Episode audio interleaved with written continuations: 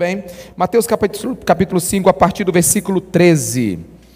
Diz assim a palavra de Deus: Vocês são o sal da terra. Mas se o sal perder o seu sabor, como restaurá-lo?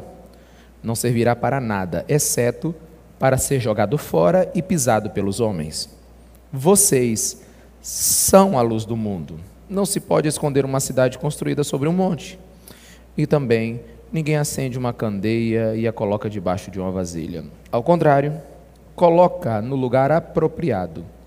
E assim ilumina a todos os que estão em casa. Assim brilhe a luz de vocês diante dos homens, para que vejam as suas boas obras e glorifique ao Pai de vocês que está nos céus. Amém? Vamos orar. Senhor Jesus, abre os selos da tua palavra para nós. Nos faz entender que dela sai alimento para a nossa vida. Que teu Espírito marque essa palavra em nosso coração, para a tua honra e para a tua glória. Amém, amém, amém. Nós estamos estudando o Sermão da Montanha. Vimos nas semanas que se passaram, nos meses que se passaram, as bem-aventuranças, que são ah, o caráter do cristão. Nosso Jesus, até agora, ele até agora delineou como o cristão realmente é mas a partir de agora, ele vai nos ensinar como o cristão deve se manifestar, como nós devemos viver.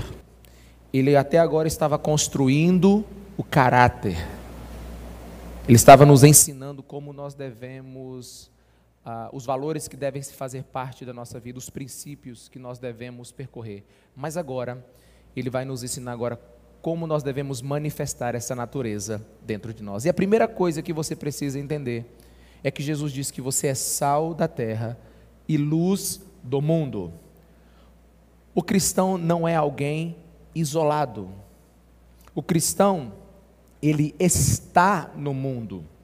Jesus quer tirar o mundo de dentro de nós e nos devolver ao mundo para nós influenciarmos ele. Jesus quer tirar aquilo que não é da conduta de um cristão dentro de nós. Jesus quer mudar o nosso interior para nós podermos viver a vontade dele na sociedade.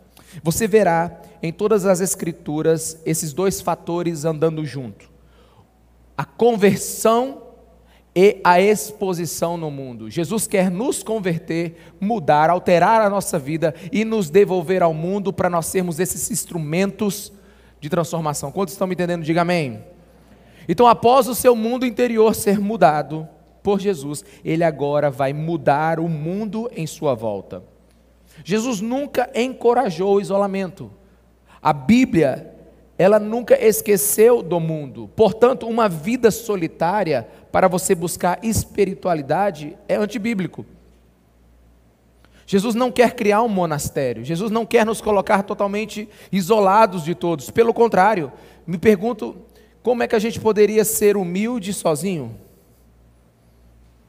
Como é que nós poderíamos ser mansos sozinhos? Como é que nós teríamos condições de ser generosos, misericordiosos sozinhos? Como é que nós poderíamos amar sozinhos? Então, quando Jesus restaura um cristão, ele restaura para que ele seja um instrumento de influência na sociedade. As virtudes do Evangelho são dadas para serem vividas na comunidade. Repita comigo: tudo o que Jesus me dá é para nós. Tudo que Jesus faz em mim é para nós. Então a primeira coisa que você tem que entender é que não existe esse negócio de isolamento quando o assunto é cristianismo. Ele, a gente pode até ter solitude, momentos de, so, de estar sozinho, momentos de estar a sós com Deus, momentos de buscar Deus no secreto, momentos de você ter o seu, o seu retiro espiritual, mas a partir dali você vai sair para transformar a sociedade em nome de Jesus Cristo. Amém? E ele diz que vocês são sal e são luz. São duas figuras muito, muito ricas de interpretações. Então eu quero caminhar com você, desde os pontos mais claros, alguns lugares um pouquinho mais interessantes e, e profundos, mas a, a figura do sal e da luz são muito conhecidos para nós. E Jesus diz assim: primeiro, você é sal. O que é o sal? O sal ele preserva, o sal é um antisséptico. O que que Jesus está dizendo? Que o cristão, ele conserva a sociedade. O cristão, ele, ele, ele, ele mantém a sociedade dentro de um parâmetro de pureza. O cristão, ele é o sal da sociedade. O sal ele traz sabor para o alimento. O cristão, ele, ele é o condimento para o mundo insípido. É, não perca a ideia do que Jesus quer nos dar. Às vezes a gente fica tão preso à figura, mas não entende a, a ideia que Jesus quer nos dar. A metáfora é muito boa, o sal é muito ou pouco, ele faz, ele transforma, mas você não pode interpretar a metáfora é, literalmente, por exemplo, muito sal em um alimento, o que, que acontece com o alimento? Ele se torna salobro, intragável. Então seria uma imprecisão interpretativa você dizer que assim como muito sal estraga a comida, é, uma sociedade com muito cristão hum, não seria tão boa. Mas não é isso que Jesus está dizendo. Jesus está dizendo que você precisa ser sal. Uma tonelada ou algumas pitadas, há presença de sal na sua vida?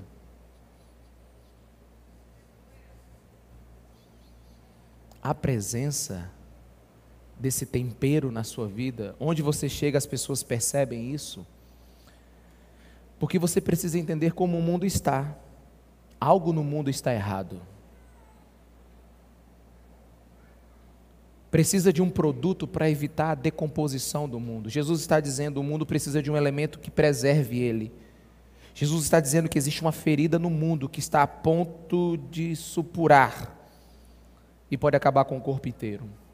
E deixa eu te falar uma coisa que Jesus espera do cristão, de nós, essa atitude.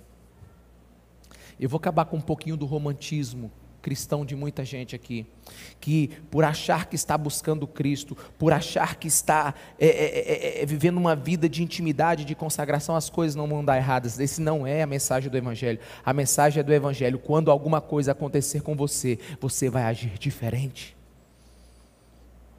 Você vai se comportar de um modo diferente.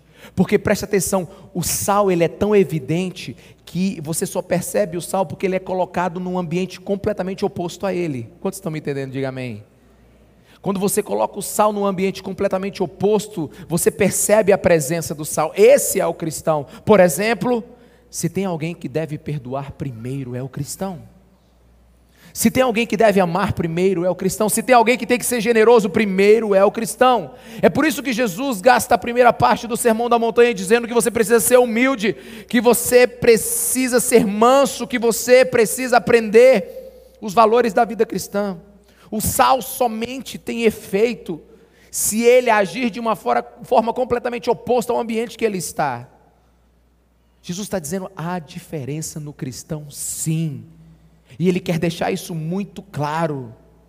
Ele quer dizer que você é o sal da terra, ou seja, onde você chegar as coisas vão mudar. E preste atenção aqui agora na lógica do Cristo. Preste atenção na lógica do Evangelho. Você não pode só ler a Bíblia e simplesmente é, é, é, decorar o texto. Você precisa fazer perguntas. Por que, que Jesus diz o que diz, da forma que diz, com as palavras que diz, na ordem que diz? Por que, que agora Jesus pode dizer que você é sal? Por que, que agora Jesus pode dizer que você é, é, é, é, um instrumento de mudança social? Porque primeiro ele te diz que você é humilde. Então você pode receber uma missão, uma missão agora de mudar o mundo sem ser orgulhoso. Você pode receber uma missão agora de ser um tempero na sociedade, mas sendo manso, pacífico. Jesus, ele quer nos ensinar da nossa importância, mas quer continuar que o nosso coração, quer que o nosso coração continue o quê? Humilde. Quantos estão me entendendo? Diga amém.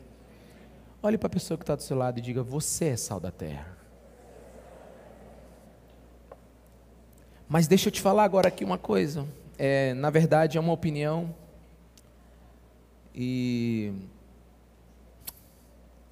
um dos motivos do descrédito de muitas igrejas, entenda o que eu vou lhe dizer aqui agora. Um dos motivos do descrédito de muitas igrejas e evangélicos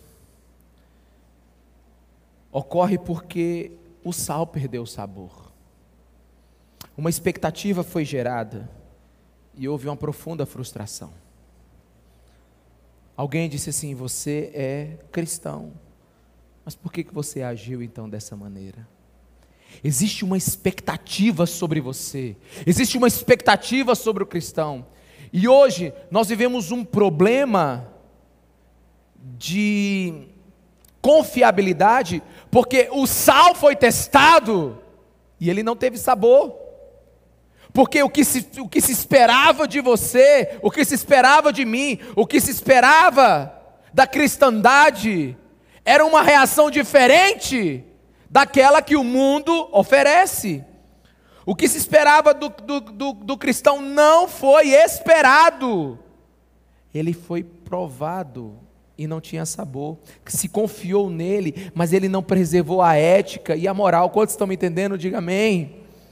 Esperava dele uma reação oposta à do mundo, mas Jesus está dizendo que você precisa ser sal da terra, e o sal ele é um contraponto, ele é o oposto do lugar onde ele é colocado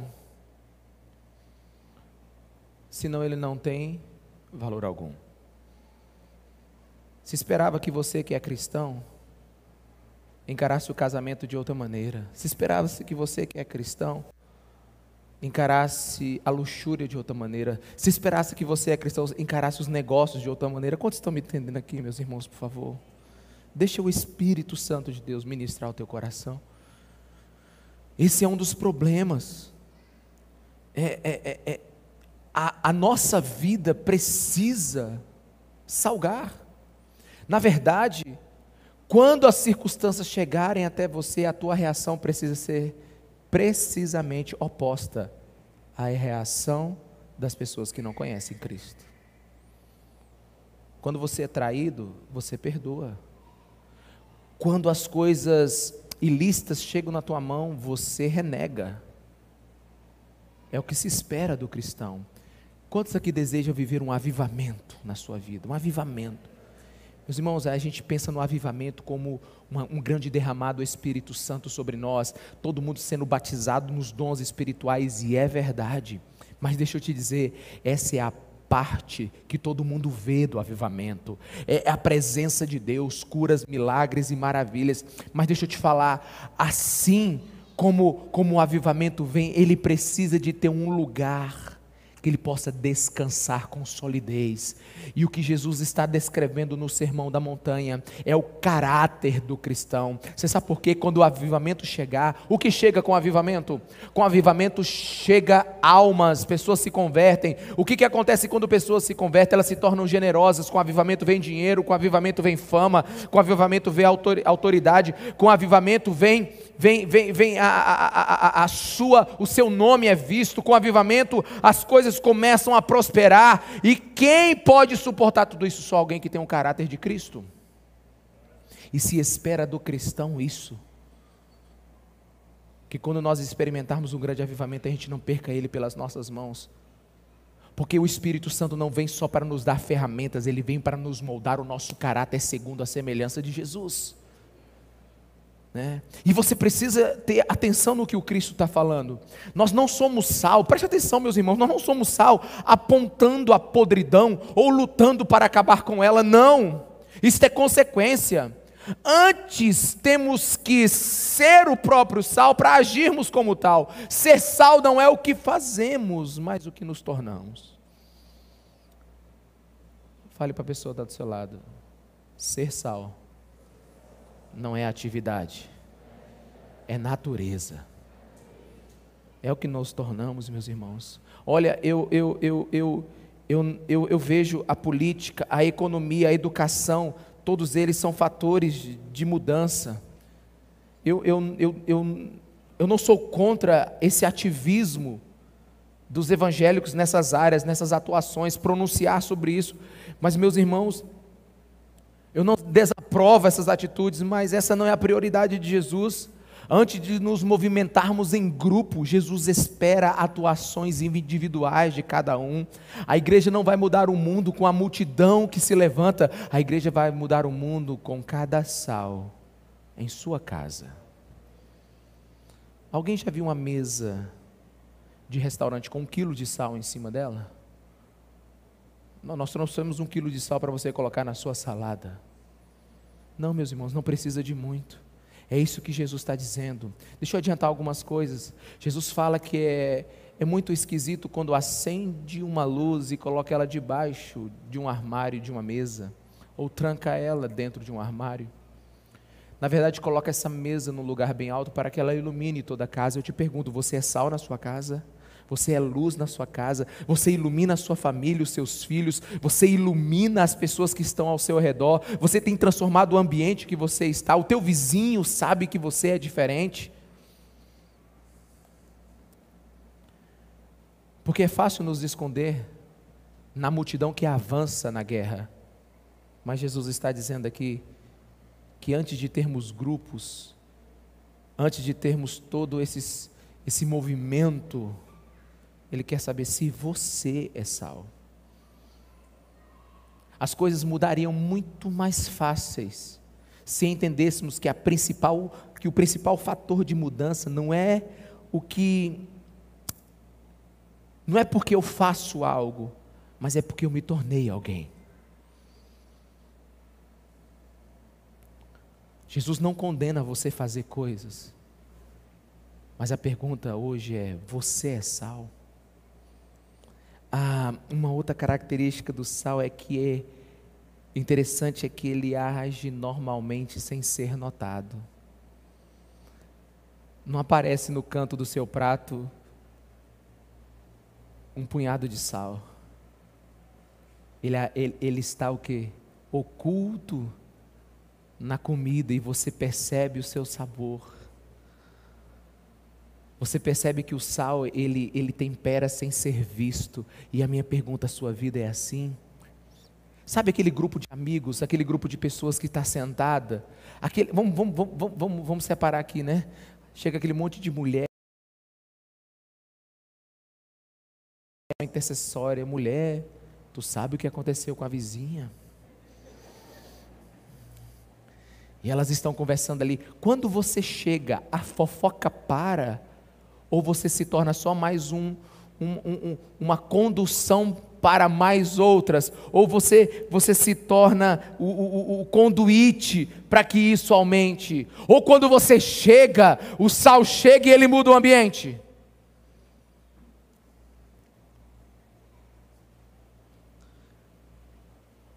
Você é daquelas pessoas que as pessoas têm coragem de fazer uma proposta ilícita para você, ou quando você chega no, ambi no ambiente, você inibe aquilo, porque é assim que o sal funciona. Nós somos daqueles que salgam o ambiente mudando, inibindo condutas, às vezes nem precisando falar, ou somos aqueles que amplificam o assunto. Quem você é? A história conta que Spurgeon, o príncipe dos pregadores na Inglaterra, Houve um tempo que ele passava nas ruas e enquanto ele ia passando os bares ia fechando e só quando ele dobrava a esquina que os bares abriam. Você é daqueles que inibem a imoralidade, a luxúria. Você é daqueles que, que disciplinam pelo exemplo, pela natureza. Ou quando você chega, apresentam é outra piada. Continuam a depravação quem é você? Alguém tem coragem de lhe fazer propostas ilícitas? Ou as pessoas te enxergam com algo diferente? Presta atenção, meus irmãos. Pensamos em mudança, sempre olhando o poder da multidão e das corporações. Jesus está fazendo outra proposta aqui. Ele diz que você é sal da terra. Ele está dizendo que é você que vai transformar, é, é, é através da sua vida, algumas pitadas. E, e, é um professor na sala de aula, é um administrador na empresa, é um operário na fábrica, é uma secretária na, na, na sua recepção, é um chefe na sua cozinha, é um vendedor com a sua persuasão lógica, mais honesta, é um advogado com seus argumentos de verdade, é um médico em seu consultório. Jesus espera de você, a dona de casa com teus filhos. Ele espera de você uma atitude que transforme a sociedade. Ele diz que isso é ser cristão. Eu estou me segurando muito nesses dias, porque a vontade que eu tenho é de denunciar tantas coisas erradas que estão acontecendo no mundo, mas Jesus diz: não é para você fazer isso. Não é sal quem denuncia, é sal quem vive. Não é sal quem pronuncia os maiores discursos, sal é quem acorda de manhã com a natureza do Cristo e exerce ela onde ele estiver. Mas antes de concluir a sentença sobre sal, eu quero pular para a luz. Aí Jesus diz agora o seguinte: já, ser sal já é grande coisa. E Jesus diz agora: vocês são luz do mundo. Você consegue ver o que Jesus está dizendo aqui? Ele está dizendo: você é luz do mundo. Agora, você consegue ver para quem Jesus está falando isso? Vamos voltar agora, dois mil e poucos anos atrás? Faça um exercício comigo agora. Você está em cima da montanha, provavelmente é na parte da manhã que está mais fresquinho. Então Jesus está pregando para quem? Para a cúpula da ONU? Vocês são a luz do mundo. Não, Jesus está pregando para os maiores cientistas das universidades de Harvard, Yale, Oxford, Cambridge, Stanford. Ele está pregando, não, ele está pregando para os gurus do Vale do Silício americano. Ele está dizendo: vocês são a luz do mundo. Não, para quem Jesus está falando?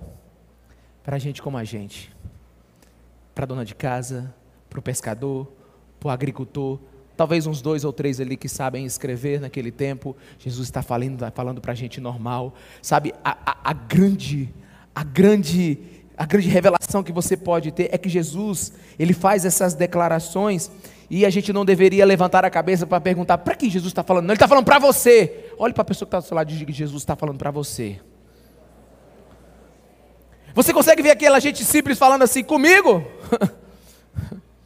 Eu sou a luz do mundo? E Jesus está dizendo sim. Um dos maiores equívocos que passamos e que vivemos, que pensamos no Evangelho, que vivemos no Evangelho, é, é que a gente acha que Jesus está falando de outra pessoa, de um grupo seleto. Jesus está dizendo que se devemos procurar a luz do mundo, é dentro da fé cristã. Irmãos, são coisas como essa que deveriam é, deveriam nos falar o quão notável é ser cristão, quão maravilhoso é ser cristão. Jesus está dizendo: se você é discípulo meu, se você me conhece, se eu estou dentro de você, você é a solução desse mundo. Uau! Mas a gente acha que é com outra pessoa. A gente pensa que é com outro. Isso deveria nos encher de gratidão de ser cristão. Você é a luz do mundo. Você é o farol dessa sociedade. Mas lembra do que Jesus primeiro disse que você precisa ser humilde. A gente só é luz se antes for humilde. Se antes for manso. Preste atenção aqui, séculos antes, Aristóteles, Platão, Sócrates, e mais um punhado de filósofos gregos estabeleceram praticamente o pensamento da humanidade a partir de então. Mas Jesus não está dizendo que eles são a luz do mundo. Jesus está dizendo que você é a luz do mundo. Não importa a quantidade de avanços que a sociedade chegue, não importa a, a, a, o avanço da medicina, não, avança, não importa a tecnologia, não importa. A Bíblia diz que só é a luz do mundo quem realmente é discípulo de Jesus. Meus irmãos, o homem conhece a mecânica das coisas, o homem conhece os experimentos de laboratórios. Mas a cada descoberta da ciência eu fico me perguntando se não é essa próxima que vai nos destruir. Construímos a bomba atômica, agora somos reféns dela. Ela é moeda de troca no mundo.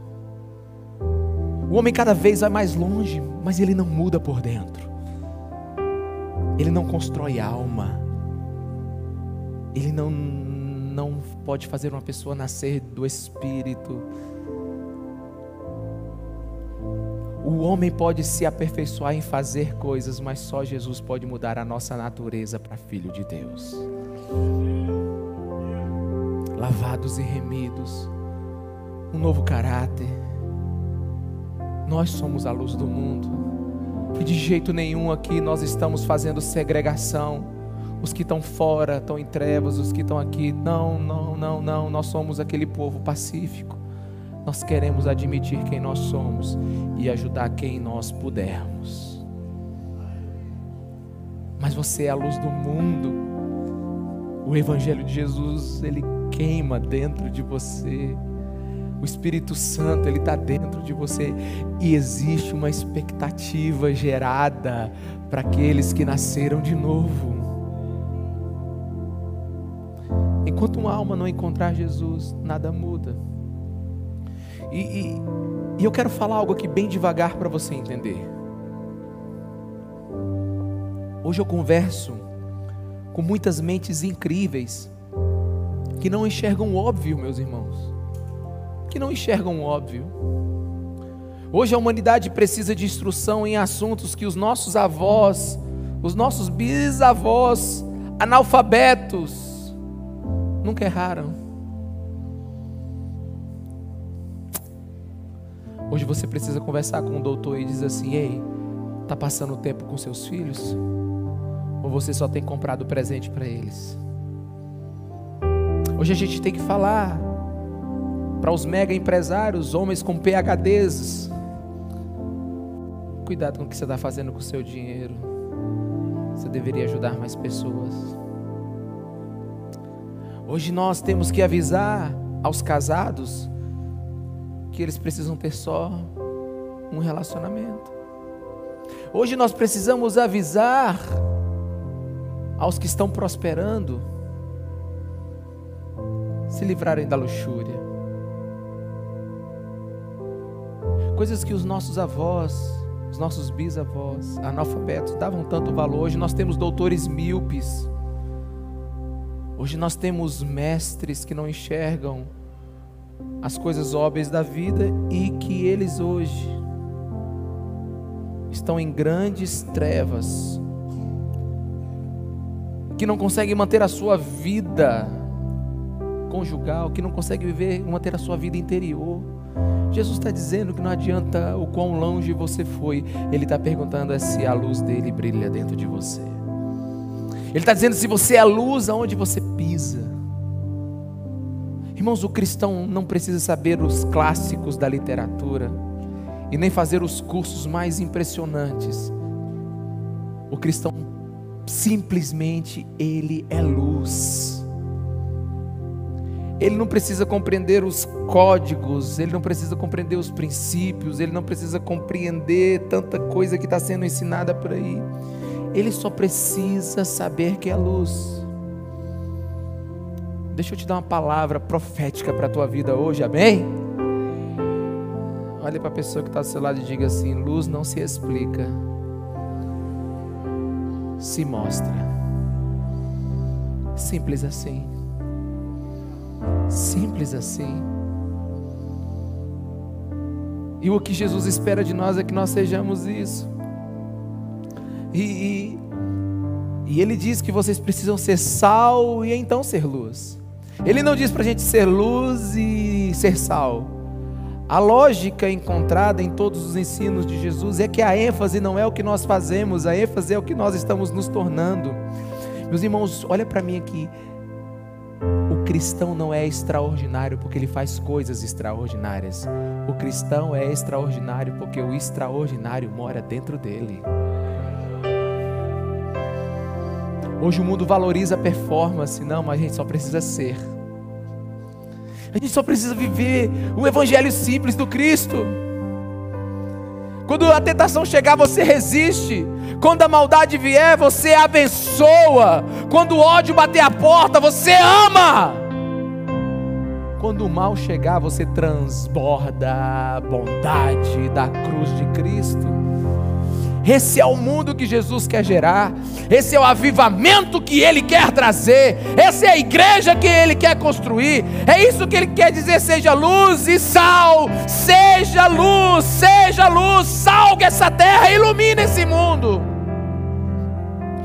Para de achar que é coisa grande, você está se sentindo pesado, sobrecarregado, você está se sentindo cansado. Você sabe do que você está cansado? Você está cansado porque você quer fazer alguma coisa grande para se sentir útil no reino de Deus, e não é isso que Jesus está dizendo. Jesus está dizendo: seja luz na tua casa, ilumina a tua mãe, ilumina o teu pai, ilumina os teus filhos, os teus irmãos brilhe onde você estiver, e é isso que eu quero. O resto ele organiza, ele é o maestro dessas pitadas de sal e dessas luzes em todos os lugares.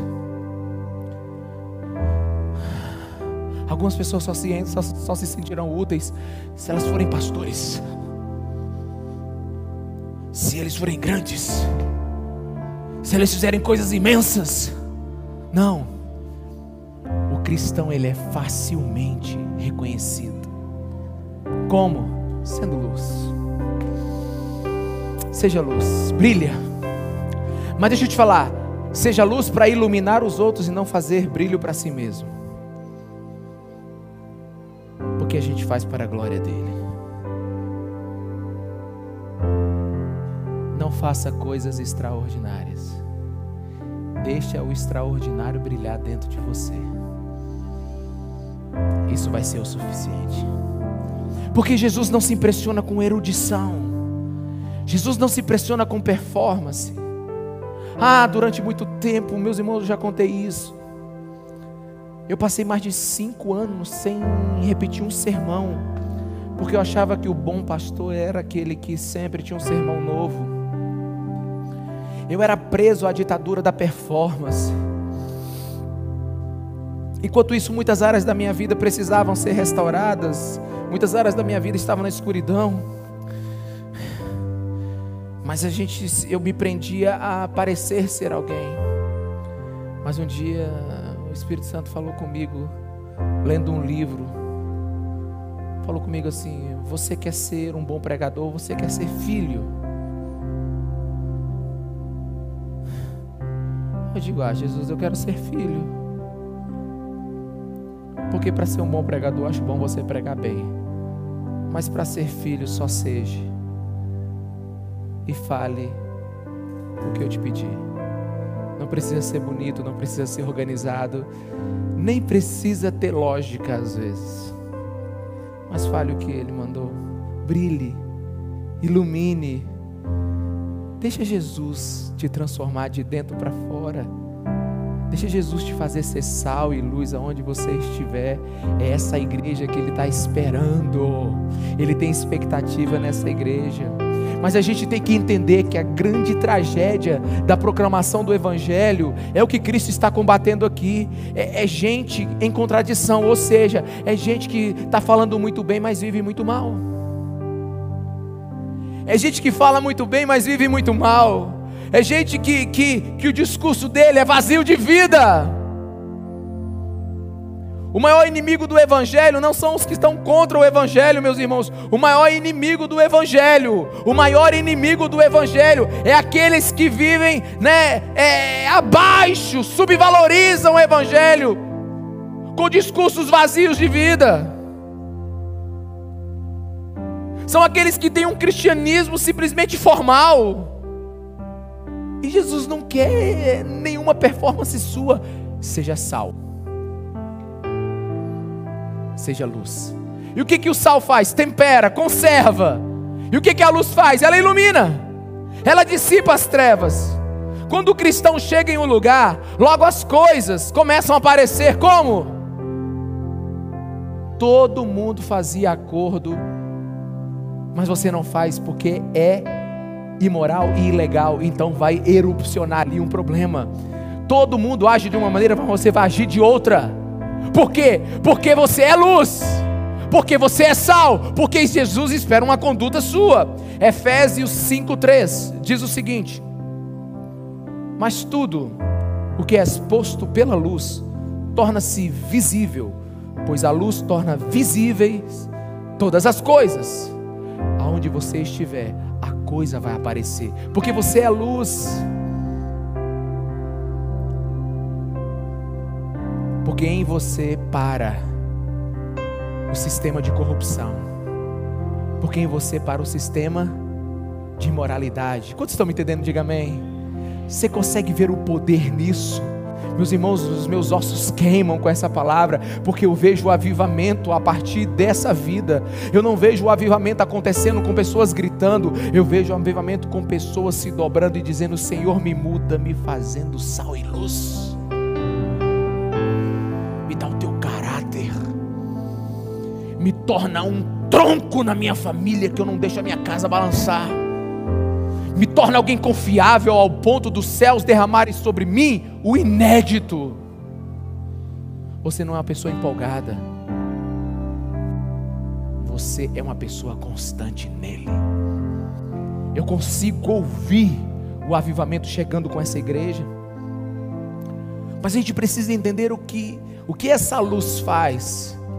João 3,19 diz assim: Este é o julgamento a luz veio ao mundo, mas os homens amaram as trevas e não a luz, porque as suas obras eram más. Quem pratica o mal odeia a luz e não se aproxima da luz, temendo que suas obras sejam manifestas. Alguns não se aproximam da luz, sabe porque eles temem que as suas obras sejam manifestas.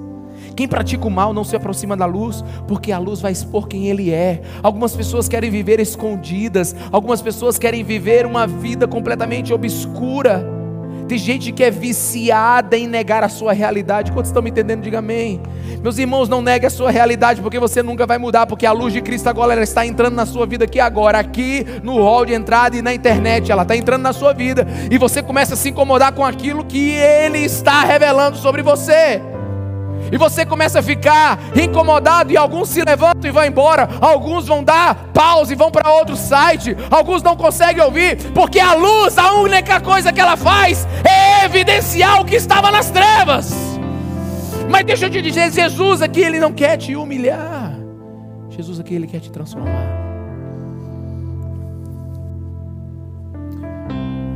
Hoje umas sete pessoas estavam fazendo a segunda limpeza do nosso novo auditório no nosso novo prédio. E se você for lá agora e você for ver, ele parece que está limpíssimo. Mas se você acender as luzes, ou colocar agora um holofote bem forte, você vê que ele está sujíssimo.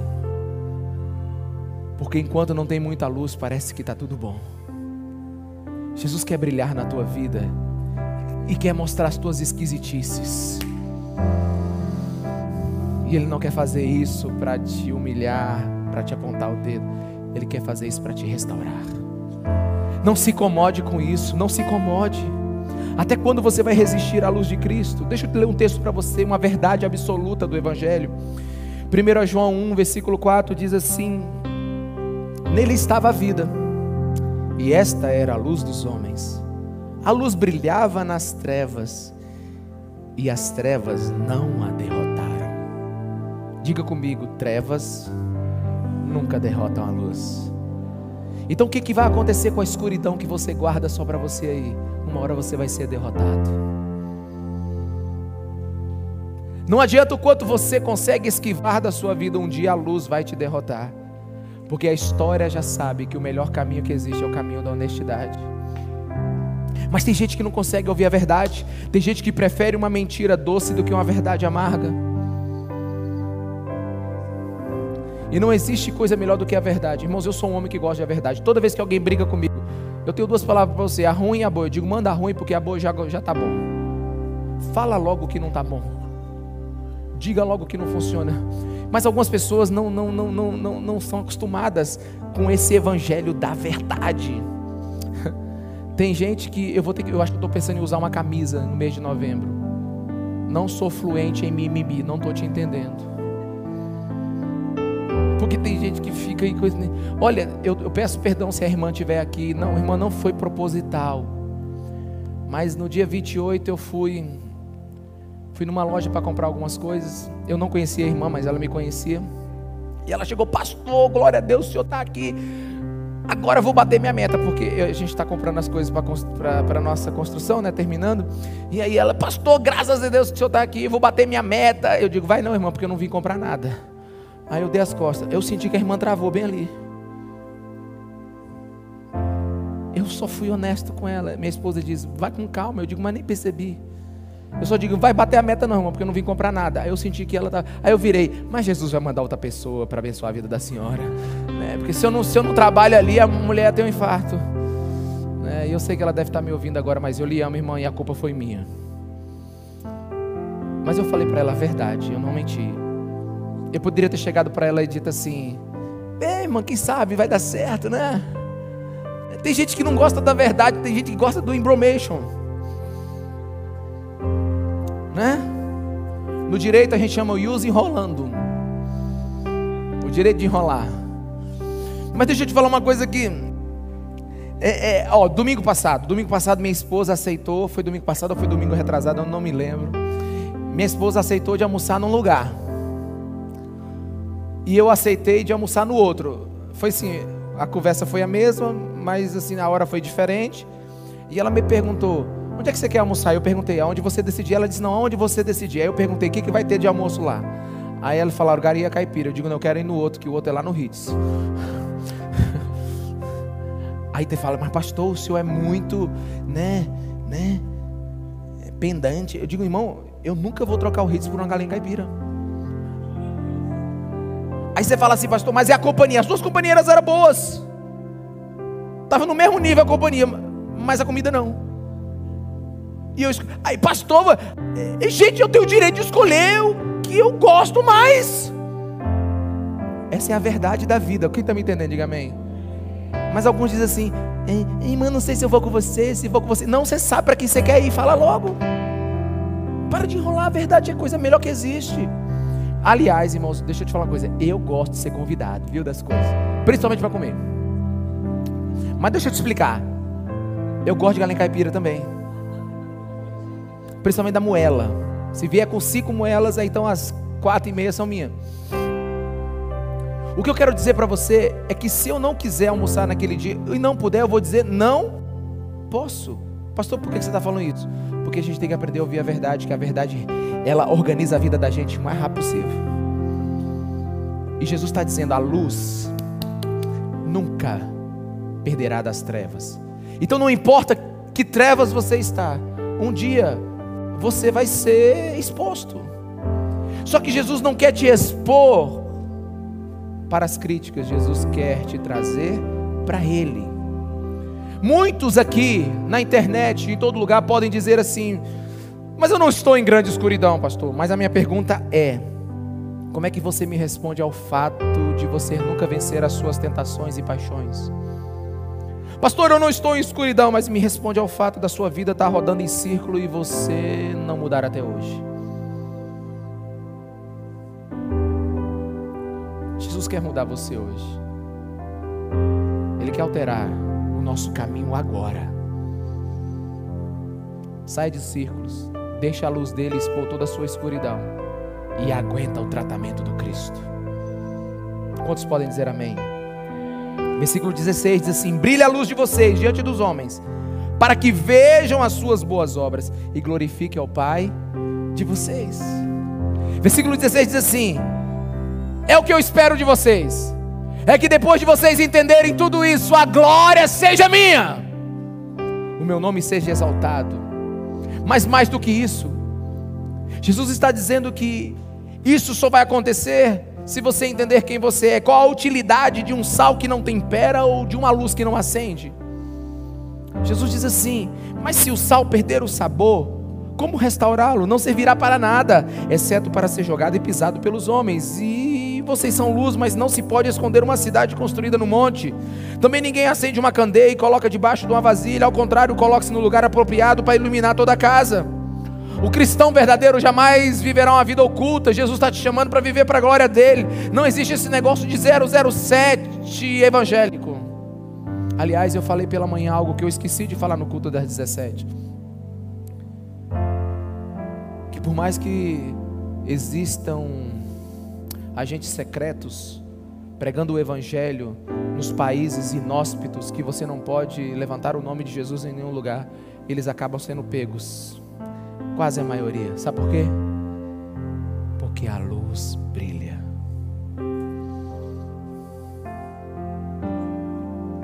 Ninguém esconde um cristão. Ele é como o sal, você sabe que está na comida. Ele é como uma luz. Você sabe que os, uma hora, um raio de luz vai passar por algum lugar. Você, você já foi naqueles galpões velhos ou naquelas casas que quando você balança a, a, a, o lençol fica o, algodão no ar e uma luz do sol passa numa fresta e fica aquela luz, aquele raio lindo. Pois é, é como o cristão, não tem como conter ele se ele é um cristão de verdade. Ele sempre vai estar iluminando alguém, ele sempre vai estar influenciando alguém. Não tem como ocultar quem é filho de Deus porque isso é um absurdo para Jesus. Jesus está narrando um absurdo aqui, um sal que não salga. Jesus está narrando um homem que acabou de, de acender uma luz e está guardando ela dentro de um armário. Jesus diz: Isso é um absurdo. Ele está dizendo: É inútil, é inútil um sal que, que, que, que não transforma o alimento, inútil uma lâmpada apagada. E pode parecer duro, mas é a verdade do Evangelho. Assim como o sal perde o seu sabor e a luz escondida é completamente inútil. Um sal que perde o seu sabor e uma luz escondida é completamente inútil. E o que Jesus está dizendo aqui é: assim é alguém que vive um cristianismo falsificado, assim é alguém que vive é, é um cristianismo meramente formal, assim parecem os cristãos, ou aqueles que se dizem cristãos, mas não agem como tal. Assim dizem, diz Jesus, que é, são essas pessoas que dizem pertencer ao reino de Deus, mas são indivíduos mundanos é isso que acontece quando o cristianismo não funciona como ele deve funcionar. O mundo pisa nele porque ele não vale nada. O cristianismo que não funciona é o cristianismo que não é verdadeiro, meus irmãos. Quando ele perde o seu sabor e quando ele perde a sua luz, ele não vale nada. Cristianismo sem autenticidade nada pode fazer por um mundo. Tem umas pessoas que acham que são sal porque elas mudaram a rotina delas. Tem pessoas que acham que são sals porque ela vem para a igreja. Tem pessoas que acham que são sals porque elas, elas, elas, desculpa, não tem nada a ver contigo, mas tocam, né? É porque elas cantam, porque elas ofertam, porque elas participam da célula. Só porque mudou a, a, a, rotina delas, elas acham que são sal, meu irmão. Deixa eu te falar uma coisa: a religião muda a rotina, mas é Jesus que muda a vida.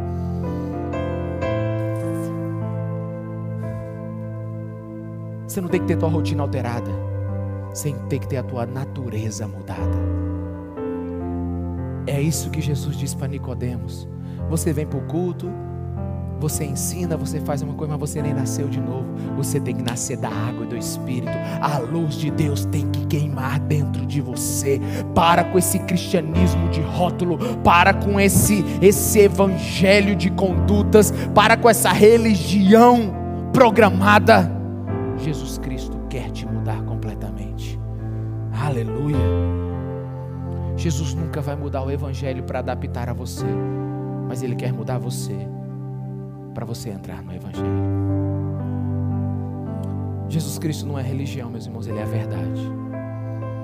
E a verdade hoje é: se você não é sal, se você não é luz, para que você serve?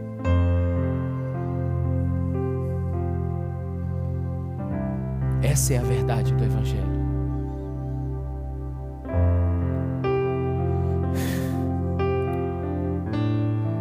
Eu. Toda vez que a gente começa a expor o Evangelho, algumas pessoas dizem assim: Pastor, mas você não pode nos julgar. É verdade. Ninguém pode julgar ninguém. E elas dizem assim: Só Deus pode me julgar. É verdade, meus irmãos. Eu não posso julgar a sua vida. Só Deus pode te julgar.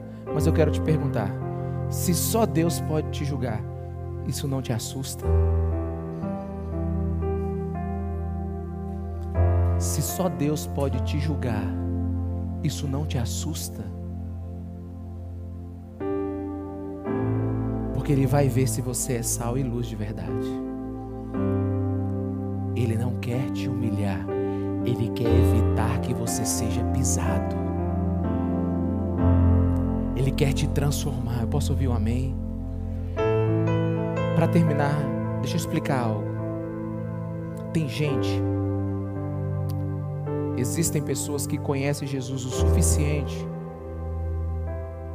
para se sentirem culpadas no mundo, mas não conhecem Jesus o suficiente para que ele retire o mundo de dentro delas. Quantos me entenderam aqui? Existe gente que conhece Jesus o suficiente para estragar a sua vida no mundo, mas não conhece Jesus o suficiente para que ele retire o mundo dentro delas. Vou explicar. Tem gente que não consegue se lançar 100% no mundo porque sabe as consequências do pecado. Mas ainda querem transitar no reino de Deus, fazendo alguma coisa boa. É igual o Twitter que eu vi há uns dois ou três anos atrás. Uma jovem disse assim: No final de semana, eu bebo, fumo, fico louca, vírgula, mas domingo vou para a igreja. Equilíbrio é tudo que nós precisamos.